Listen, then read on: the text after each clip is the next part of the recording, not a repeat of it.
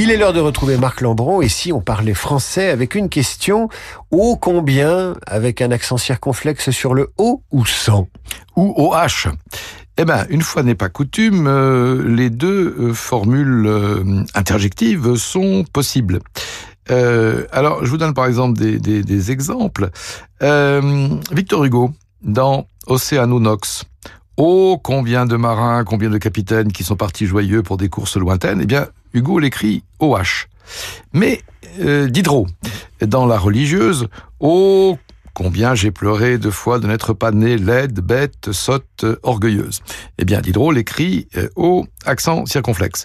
Donc, les deux formes sont possibles. Les classiques euh, vous y autorisent. Et donc, euh, voilà une, une licence ô combien agréable pour les locuteurs du français. Et c'est bien d'avoir le choix. Alors, ce qui veut dire que Corneille écrit orage aux vieillesses ennemies, il l'écrit comment? Eh bien, comme Diderot, avec un O accent circonflexe. Vous voyez, 17e, 18e siècle, euh, le circonflexe euh, prévalait. Oh, Marc Lombron, on vous retrouve tout à l'heure vers 8h40 avec Routel Krief pour euh, Les Esprits Libres. Dire ou ne pas dire, c'est l'ouvrage dont vous tirez ces chroniques, cher Marc. C'est paru aux éditions Philippe Ray, c'est évidemment signé.